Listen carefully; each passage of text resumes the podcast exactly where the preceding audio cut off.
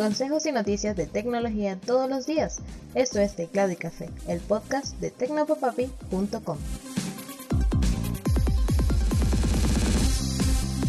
Hola, un saludote, espero que tengas un excelente día. Soy Alexis y esto es Teclado y Café. Empezamos el episodio de hoy hablando del fabricante de móviles TCL o TCL, quien presentó un prototipo de su modelo más interesante.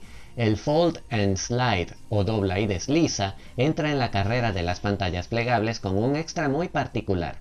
Su pantalla se estira. A diferencia de otros móviles plegables, este TCL tiene una carta bajo la manga. Tiene una pantalla externa de tamaño completo que se puede usar como en un teléfono normal cuando éste está cerrado. Pero dentro tiene una pantalla interna que al abrirlo como un libro se dobla para convertirse en una especie de tablet. Es allí donde viene la magia. Un mecanismo interno permite entonces estirar la pantalla externa que se desenrolla para convertirse en parte de la principal, llevando el área de visión hasta casi 10 pulgadas. Sí, sé que solo narrándolo es difícil de comprender, así que te dejaré un video en las notas del episodio para que te des una idea de cómo funciona. El software personalizado de TCL va adaptando la imagen a la extensión de la pantalla mientras se va estirando, convirtiendo a este en uno de los prototipos más interesantes en esta nueva era de pantallas flexibles. El Fold and Slide es un prototipo sin fecha de salida ni precio probable, pero vaya que promete. Y seguimos hablando de prototipos interesantes. Pero este lo trae Oppo, que se ha inventado un móvil con una cámara retráctil que puede expandirse para acercarse más a su objetivo si hace falta. No es la primera vez que Oppo se las juega con las cámaras. Ellos fueron quienes inventaron la cámara selfie que se oculta tras el marco del teléfono y se asoma por el marco superior cuando la llaman. Lo genial de esta nueva idea que no tiene la otra es que podría acercar las cámaras móviles a las cámaras digitales más profesionales que todavía llevan cierta ventaja en cuanto a calidad. ¿Cómo? Pues esta cámara retráctil que llevaría un sensor de 50 milímetros podría usarse para mejorar el zoom óptico en equipos de gamas más altas, mejorando considerablemente la capacidad de acercamiento y dando nuevas posibilidades a los usuarios de experimentar. Por supuesto, de momento no hay una fecha de salida ni un precio aproximado y todavía queda aclarar cómo afectaría a la resistencia del móvil la integración de tantas piezas mecánicas dentro, pero sigue siendo una idea muy interesante.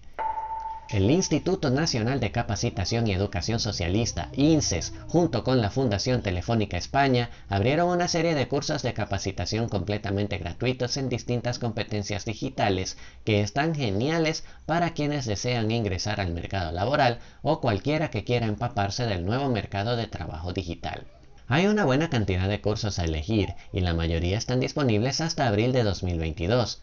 Los que más han llamado mi atención son emprendimiento social, marketing digital, introducción a la programación, introducción al diseño de videojuegos, aprende WordPress y diseño web con HTML5 y CSS.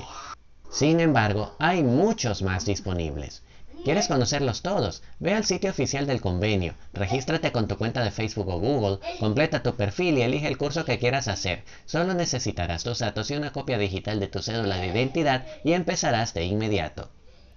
La red social TikTok ya está probando su propia versión de las historias que alguna vez Snapchat puso de moda y ahora todos quieren tener. Como es común en el formato, los quicks de TikTok aparecerán en la parte superior del feed, identificadas por una etiqueta azul con el nombre Historia, y desaparecerán en un lapso de 24 horas.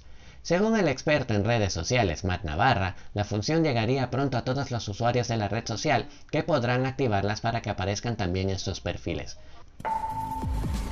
Vistazo al pasado.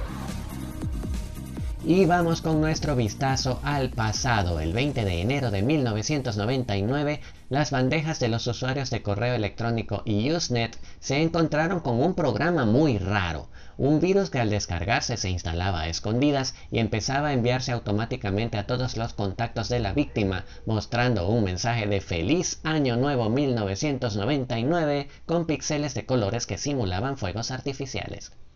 Por supuesto, la computadora infectada se ponía muy lenta en el proceso. Se trataba de Happy 99 o Happy 99, al que el autor Paul Oldfield calificó en su libro Virus de computadoras desmitificados como el primer virus en propagarse por correo electrónico.